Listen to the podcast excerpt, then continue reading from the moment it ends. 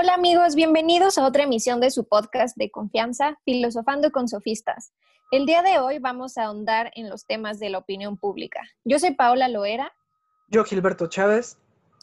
Y yo soy Felipe Chanes. Para empezar, hablaremos del concepto de opinión pública, que suele ser un juicio y el que dan las personas alrededor de un tema que incumbe a todos en general. Pero ustedes creen que exista? Sí, no, porque yo personalmente creo que no, no ejercemos correctamente la opinión pública y que existe mucha, em, como no desinformación, sino que se desconoce un poco el, a lo que se refiere la opinión pública. ¿Ustedes qué creen? Yo creo que este, la opinión pública sí existe, tanto así que se han logrado desarrollar teorías. En este caso hay diferentes corrientes. Una de las más importantes es la americana.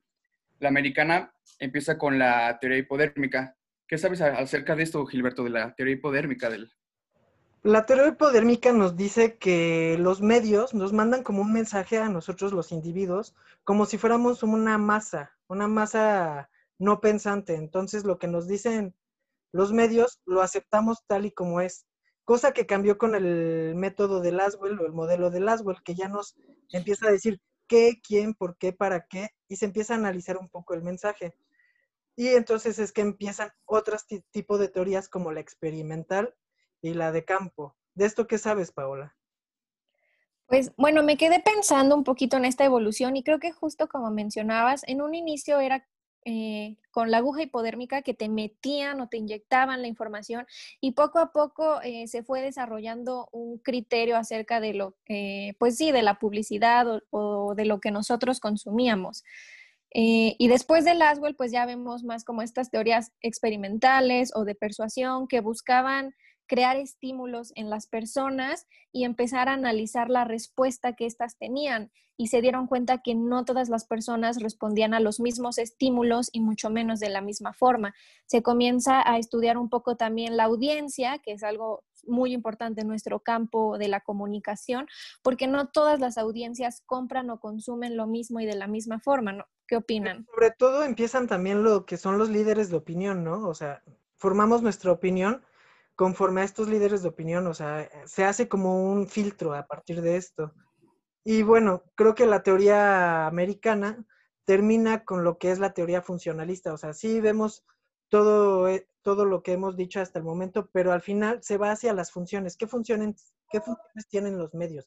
¿El de entretener, el de informar, el de vigilar o qué otro tipo de funciones? Digo, de un tiempo acá los medios pues tienen la intención de influenciar directamente de lo que hablamos, ¿no? La opinión. Digo, hay una teoría que quizá no la tocamos al tema, pero fue la del terreno. Digo, regularmente estamos predispuestos a creer que los medios son la única influencia que tienen sobre nuestras decisiones. Sin embargo, este, estas pequeñas sociedades donde nos desenvolvemos como nuestra familia, amigos, etcétera, también tienen un impacto directo en nuestra opinión.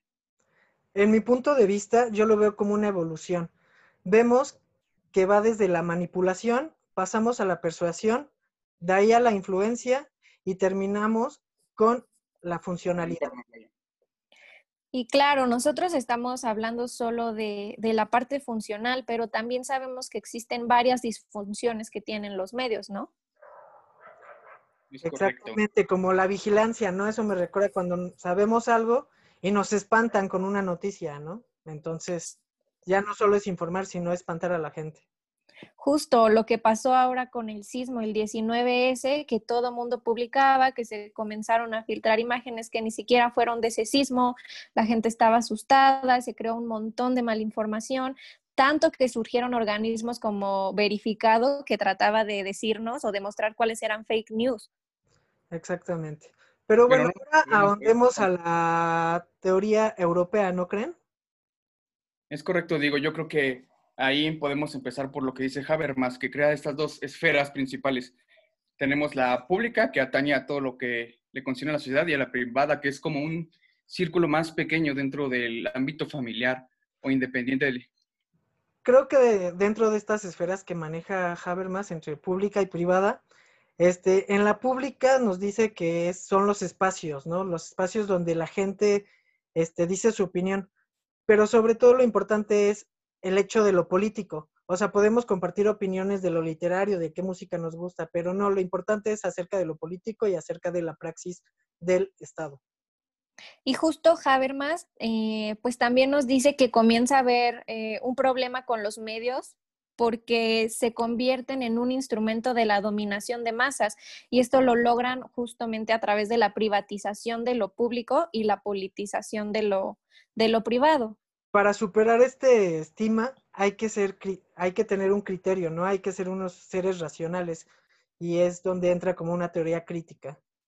Justo algo que me gusta de las teorías europeas es que se centran mucho en el individuo, en, la formación del criterio individual, mientras que en la americana podemos ver que eh, se estudia mucho a las masas, ¿no? A, las personas como colectivo y aquí es más el individual con su crítica.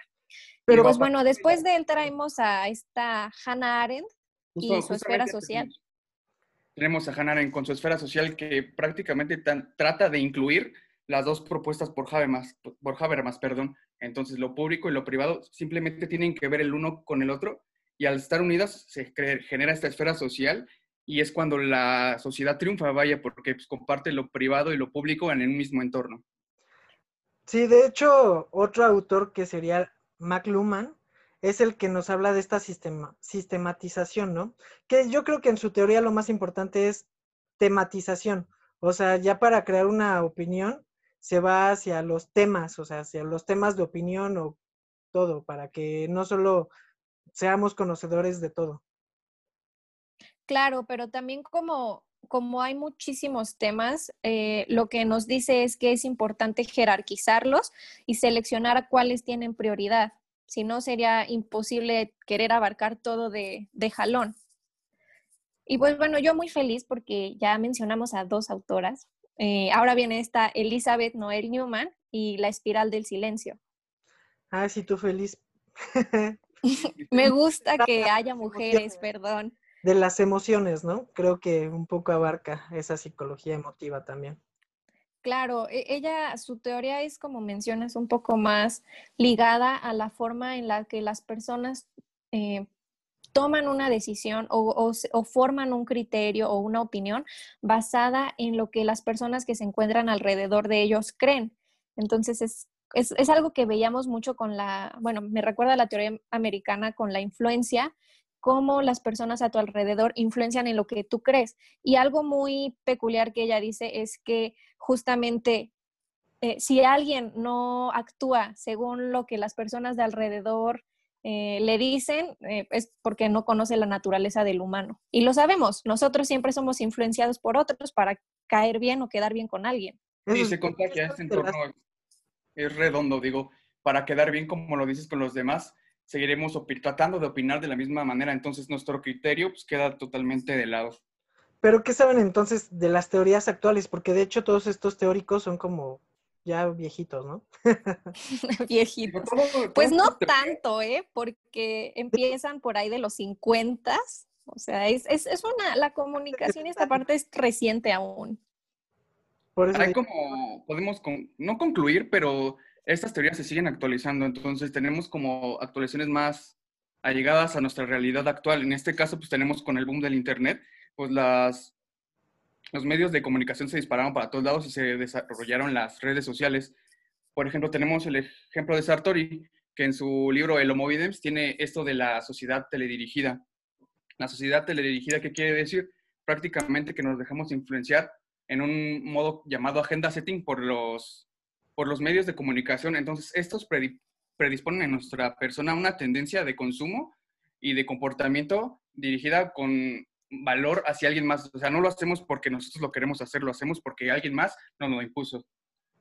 Claro, esto me recuerda mucho también algo que establecieron justamente Sartori, Walton y Ferry, que ellos mencionan que ya no somos una sociedad de masas, sino que somos una sociedad de medios. ¿Qué opinan ustedes? No, pues sí. Y tu pues está chido, ¿no? Pero bueno. algo importante de estas teorías es que al final se van a basar hacia el fin, ¿no? O sea, y que nos va a llevar a una teoría del individuo, o cómo lo ven ustedes, la última teoría que... Lo que decimos está basado prácticamente en nuestra elección. hay una teoría que se llama lo de elección racional. Entonces, basado en nuestros conocimientos previos, vamos a tomar las decisiones que mejor nos convengan para llegar a un punto. Mucho de esto es gracias a la opinión pública. Digo, nos dejamos influenciar, pero pues también nosotros podríamos hacer de nuestro propio criterio. Claro, me parece muy acertado cerrar como esta, esta idea de si existe o no la, la opinión pública con la teoría racional, pero también me deja en duda si realmente existe o no la opinión pública, porque dentro de esta misma teoría nos menciona que nosotros elegimos o formamos nuestras preferencias dentro de un marco donde ya existen algunas limitaciones, ¿no? O sea, ¿realmente elegimos? ¿Somos libres de elegir o solo podemos elegir dentro de lo que se nos ofrece? ¿Ustedes qué opinan? Este, yo concluiría con una pregunta, ¿no? O sea, ¿somos parte de una masa o realmente somos seres pensantes? ¿Somos individuales o no? Ya cada quien, como dicen, es elección de cada uno.